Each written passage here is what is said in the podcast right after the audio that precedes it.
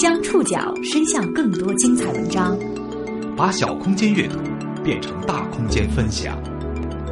报刊选读，报刊选，把小空间阅读变成大空间分享。欢迎各位收听今天的报刊选读，我是宋宇。今天为大家选读的文章摘自《威斯特看天下》杂志。儿童失踪预警平台，基于微信建立的中国儿童失踪社会应急响应系统。十一月下旬，号称在三小时内就能帮家长发布失踪儿童信息的儿童失踪预警平台，在微信端和安卓端同时上线，刷爆众多家长的朋友圈。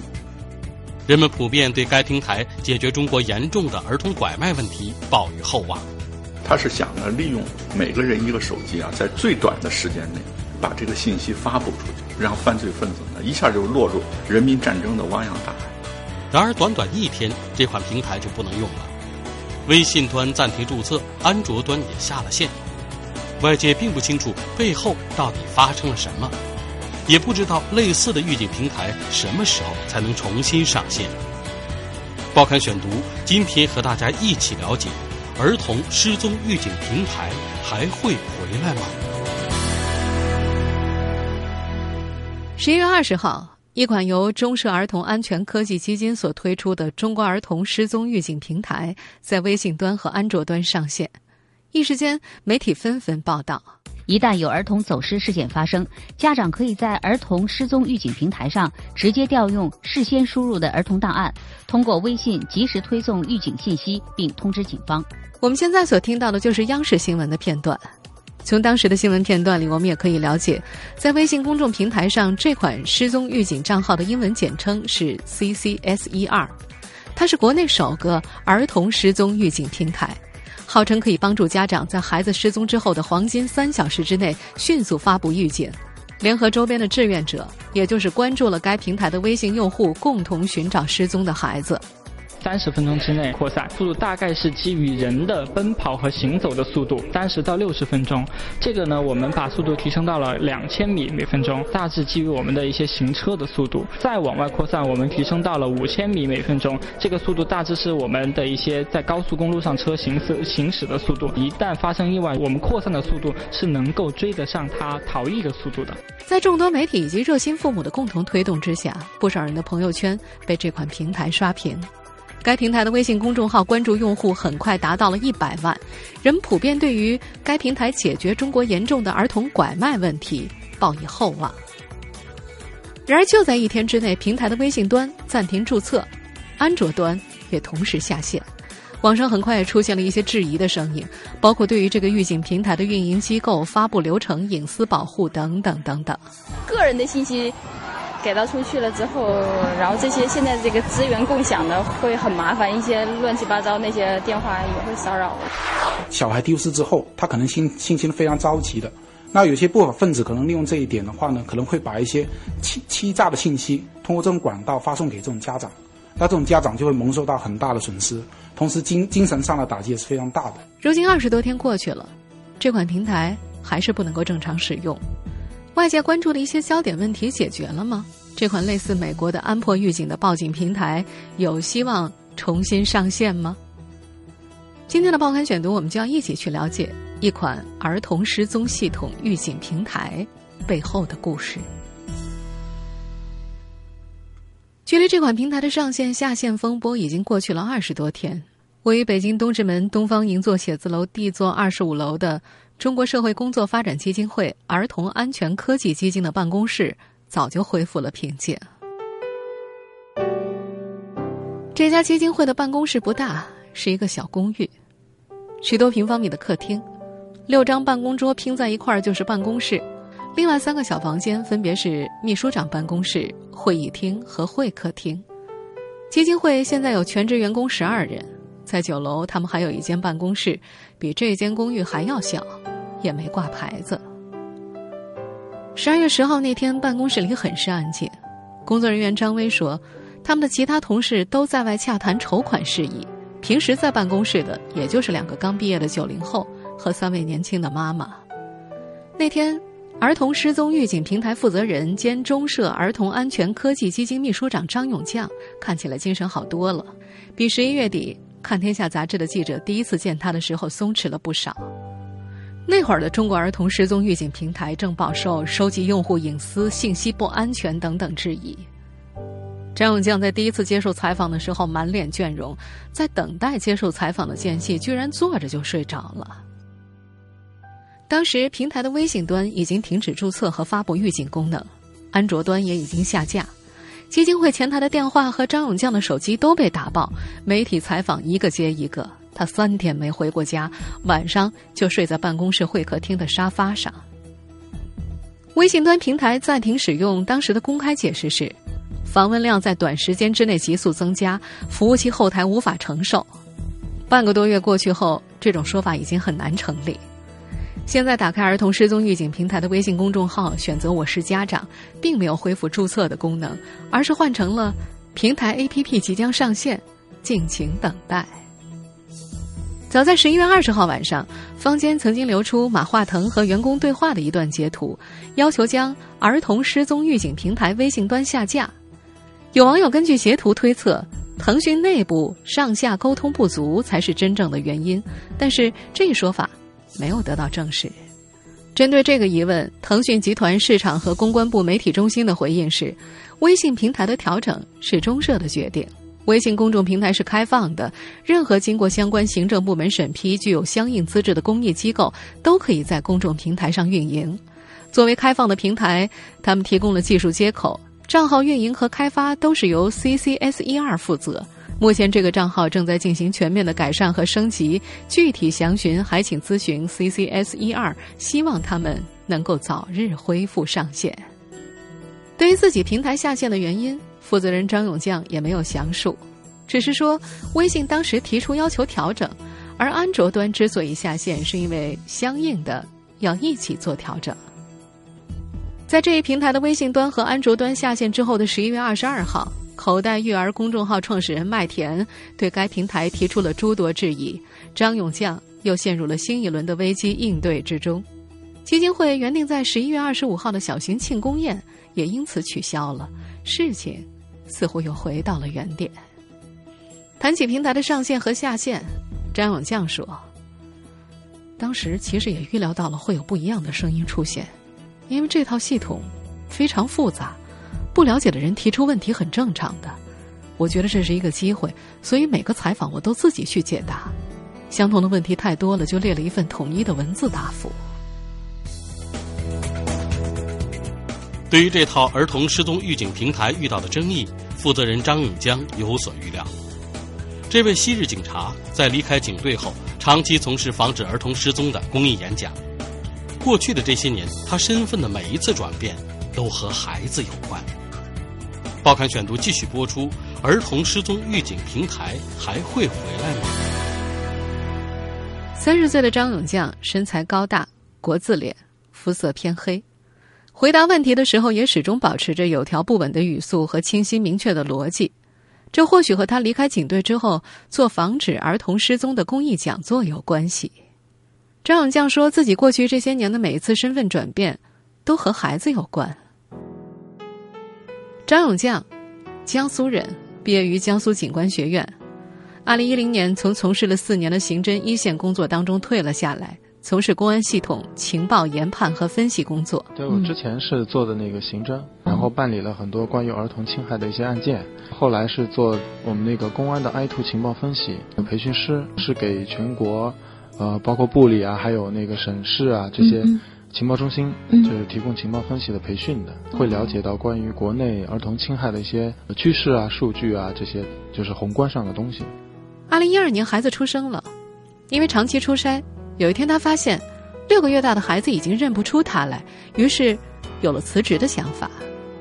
他想自己能做的就是把之前儿童安全案例处置的经验，把他对儿童安全的理解，慢慢的分享给大家。在一三年的时候才决定，呃，去做这件事情。当然也跟公安大学的王大伟教授，我们有沟通过这种事情。二零一三年年底，张永将和公安大学的王大伟教授等人开始筹备儿童安全方面的讲座工作。从二零一四年五月二十五号的第一次儿童防侵害专题讲座到现在，他已经在全国的中小学、电视、网络媒体等平台进行了一百二十七场相关的教育讲座。啊，对对对。啊，那开车的话一般都是呃。我们现在所听到的就是他所参与的一次儿童防侵害讲座的现场。那这个时候我把车门打开，我过来了。啊。你要你要你要给我钱，你如果不给我钱的话，这个孩子我就要没了。呃，那我只能那就先那个什么，先那个啥，赶紧掏包。我赶紧掏包。但是后来张永江发现，只是通过讲座来加强父母的安全意识是远远不够的，社会大环境才是关键因素。大家好，我叫田文军。这是我儿子田鹏，他上哪去了？五点左右，在家附近走失。他身穿一个黄色的外套，一个红色的跑鞋，额头上还有一个纱布。是我把孩子弄丢的。这个片段很多父母应该非常熟悉，出自二零一四年十月三号上映的电影《亲爱的》。小小的小孩，今天有没有哭？在这部电影上映期间，演员黄渤在微博里转发了一篇文章，《三个孩子改变美国历史》。这篇文章的内容是美国因为三个孩子的去世，导致整个国家建立了一套针对孩子保护的信息系统，而这篇文章正是张永将当时创建的公众号所发布出来的。当时这篇文章在社交网络里疯转，张永将和他的团队也开始了。对国外儿童失踪预警系统的研究，他们发现，全世界大概有二十二个国家具备这样的体系，连印度都有，但是在中国仍然停留在呼吁和零散的尝试。那个时候，张永将他们已经开始了在中国做儿童失踪预警平台的筹备工作。美国的亚当警报也好，安博警报也好，包括他的呃国家呃失踪儿童日也好，最后成为国际的失踪儿童日。都是因为从民间开始推动的，并不是像我们很多人说：“哎呀，这个机制在中国一定没戏，做不起来。”啊，大部分人是这个反应。此后又发生了一件事，加速了这个平台建立的脚步。那是二零一五年春天的一个晚上，张永将在中央人民广播电台录节目，因为直播不让带手机。九点多钟录完节目出来之后，看到手机上有十五个未接电话，还有一条太太发来的短信，说自家孩子丢了。在前线遇到小孩失踪报警的时候，在给父母们做安全讲座的时候，张永将无数次设身处地的假设过自己孩子丢失的情况。然而，当这一幕真的发生的时候，他还是花了一分钟的时间消化完这条信息，才开始给家里人打电话。可是父母妻子的电话都没有人接，他焦急的往家里赶。张永将说：“一般人如果遇到这种情况，都会拨打幺幺零。而作为曾经的警察，他非常了解我们国家的警力配备比例。发达地区一般是一比三百，地方乡镇可能得到一比三千以上。也就是说，一个警察负责三千个人各种方面的事情。孩子丢失只是其中的一小块儿。”再加上整个流程和影响程度和鉴定失踪儿童身份的难度，他没有选择报警。在那个时候，这位昔日的警察也不知道自己该找谁去找孩子，只期望孩子能够遇到一个好人，给孩子送到派出所去。不过很幸运的是，这只是虚惊一场。张永将说：“其实只是自己的父母在看着孩子的时候临时出了点状况，后来很快电话确认了。但是这种感觉是让人刻骨铭心的。”这个平台最初的团队成员和资助者大都来自张永江讲座的听众，他们也几乎都是孩子的父母亲。他们选择微信作为平台的搭载渠道，看重的是微信庞大的用户量。报刊选读继续播出：儿童失踪预警平台还会回来吗？在张永将的中社儿童安全科技基金负责行政工作的黑燕婷，此前也有过一次孩子丢失的经历。当时他带着孩子逛商场，一不留神孩子就不见了，他慌透了。虽然孩子很快找到，但是留下了很深的心理阴影。几乎在两年左右的时间里，每次孩子出门都使劲的拽着他，生怕跑丢了。他们团队的其他大多数也经历或者是听闻过类似的事情。张永将说，他们这个团队最初的资助者中社儿童安全科技基金执行理事赵丽住的是高档小区。有一天，小区里的一对双胞胎失踪了，赵丽一家就不敢带着自家的孩子出去，觉得没有办法和坏人抗衡，连带孩子晒太阳都不敢。刚开始做这个平台的时候，张永将他们的想法是参照国外的经验，靠小区广播。但是仔细想想，觉得不太现实。光基站就得跟运营商去谈，电信也好，移动也好，联通也好，最后都得归口到工信部。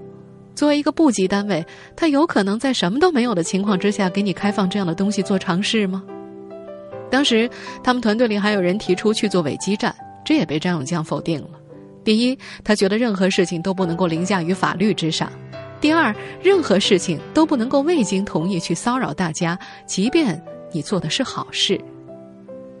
在张永江看来，风险最小的方案可能就是推动政府来做，但是作为一名普通老百姓，呼吁政府来做谈何容易？从体制内走出来的他，很了解一部法律的制定过程。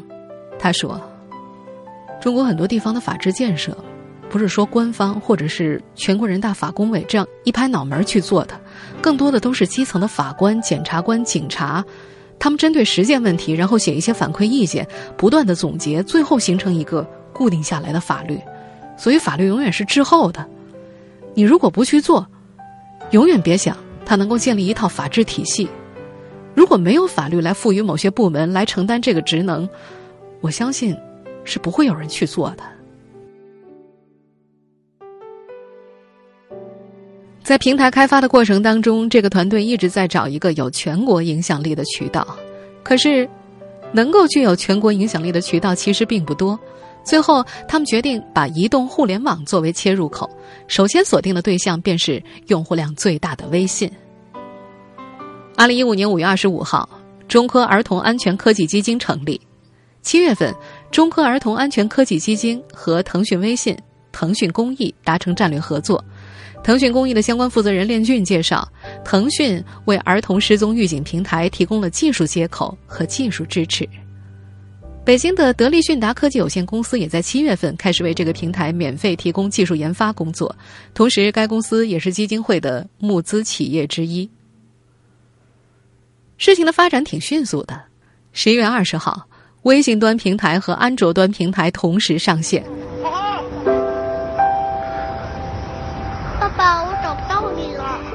我们现在所听到的就是这个平台上线时所推出的公益广告。儿童失踪预警平台基于微信建立的中国儿童失踪社会应急响应系统，家长提前为孩子建立防失踪档案。当时反响挺不错的，人民日报、新华网、央视等主流媒体都报道了平台上线的消息。儿童失踪预警平台就这样上线了。虽然早有预料会遭到质疑，但他们并没有料到争议和质疑会来得如此之快，并且如此猛烈。报刊选读继续播出：儿童失踪预警平台还会回来吗？上线当天，儿童失踪预警平台微信端就遭遇变故，暂停服务。十一月二十二号。口袋育儿公众号发表了题为“紧急呼吁不要使用中国儿童失踪预警平台，在以下问题搞清楚之前”的文章。文章主要表达了对中社儿童安全科技基金的不信任，认为警报发布流程极度不规范，比方说对假警报缺乏处罚能力，以及对用户隐私的担心。仅仅几个小时之后，这篇文章的阅读量就超过了十万。当时张永江并不知道麦田是口袋育儿的创始人。他在文章评论区给文章作者麦田留下了电话号码。他觉得提出质疑可能是因为不了解，自己讲给对方听就好了。两个人在电话里沟通了一个多小时。张永将起初提出希望发布文章的公众号删除这篇文章，但是麦田表示，在自己的公众号发布文章提出质疑是合理的，不同意删除文章，并且请张永将在文章评论区里留下他的回应。第二天。口袋育儿继续发布四条文章，在第三条的位置放了张永将针对质疑所做出的回答。第四篇文章则是针对第三条回应的进一步质疑，质疑预警平台在资质、技术、资金等方面的问题。很快，质疑之声就在传统媒体上蔓延开来。我们不要所有的信息都输进去，因为这样的话呢，会让这种诈骗的分子啊、犯罪分子可能有机可乘。像一些身份证号啊、手机号啊、家庭住址，能不给就不要给，就最小化的一个原则。把收到信息之后，一定是要分析多几次，是真还是假的。对于用户隐私的保护，负责产品研发的北京德力讯达科技有限公司技术经理张永峰在接受采访的时候解释，用户所输入的用户名和身份证号码都要通过公安部门提供的接入码来加密，然后发到公安部门所提供的统一接口进行验证。后台维护和技术人员是看不到的。至于孩子的体征信息，因为身份信息是加密的，即使被看到，也没有办法进行匹配。在预警平台的资质方面，中社社会工作发展基金会秘书长王宏卫表示，儿童失踪预警平台项目申报是他们来做，也有他们来监督。募集来的资金会在中社的官网上公示，资金要通过他们统一入库，使用的时候也需要通过他们这里审批。但是在口袋育儿的创始人麦田看来，打拐这件事只能够由政府主导，基金会在全国大范围做这件事，不管有没有监督。民间团体主导的话，他都是不支持的。在这一争议席卷全国之后，公安大学的王大伟教授在接受采访时，首先肯定了这个平台的积极作用。我想，第一点，这个平台啊，它的初衷是非常好的，是积极的。他是想呢，利用每个人一个手机啊，在最短的时间内，把这个信息发布出去，让犯罪分子呢一下就落入人民战争的汪洋大海。这个初衷是非常好的，但是呢。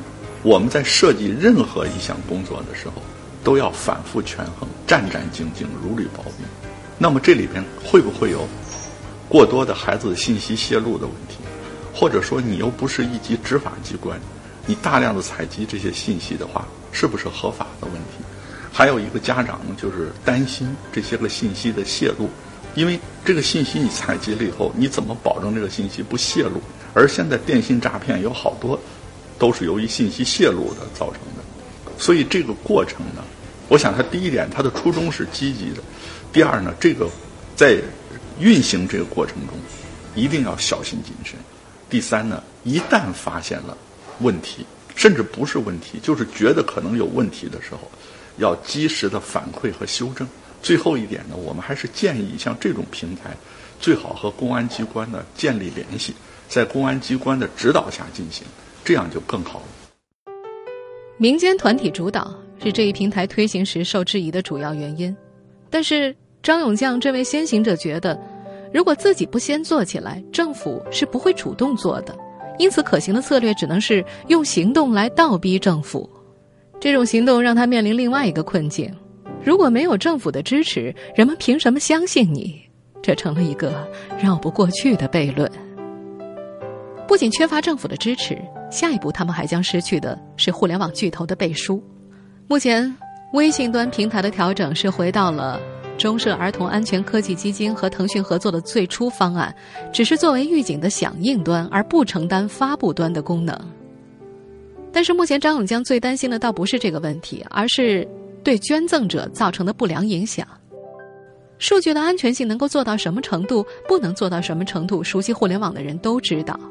可是对于捐赠方来说，人家出钱是支持你把这件事情做好，结果引来了一堆质疑声，谁还敢再捐呢？如果没有这些人的捐赠和支持，他不知道自己能够坚持多久。目前关于这一预警平台的最新信息是，CCSER 和搜狐客户端达成了合作意向，和打车类、地图类手机客户端的合作也正在洽谈。目前，公安部第三研究所已经过来找他们。该所网络身份技术事业部的经理任鹏飞表示，看到新闻报道之后，他们主动找到了张永将，提供身份核验服务，会用 EID 芯片识别替代传统的关联对比。EID 系统是公安部第三研究所所开发的网络电子身份证系统，以密码技术为基础，以智能安全芯片为载体，用于在网络远程证实个人的真实身份。对于张永将他们来说，EID 技术的介入可以为格外在乎隐私的用户提供另外一种选择。根据张永江透露，如今的儿童失踪预警平台的 APP 端，除了在进行设计和用户体验的优化之外，正在对建立防丢档案的信息设置做简化，以避免发布失踪预警前占用过多的时间。而苹果公司目前已经通过了申请，预计十二月底这款中国儿童失踪预警平台就能够再次和家长以及志愿者见面了。但是张永将并不知道，重新上线之后的平台能不能消除大家的疑虑，最重要的是还能不能重新制造十一月二十号那样的轰动效应呢？听众朋友，以上您收听的是《报刊选读》，儿童失踪预警平台。还会回来吗？我是宋宇，感谢各位的收听。今天节目内容摘自《看天下》杂志。收听节目复播，您可以关注《报刊选读》的公众微信号，我们的微信号码是“报刊选读”拼音全拼。您还可以通过在南京 APP 和喜马拉雅 FM 收听我们的节目。下次节目时间再见。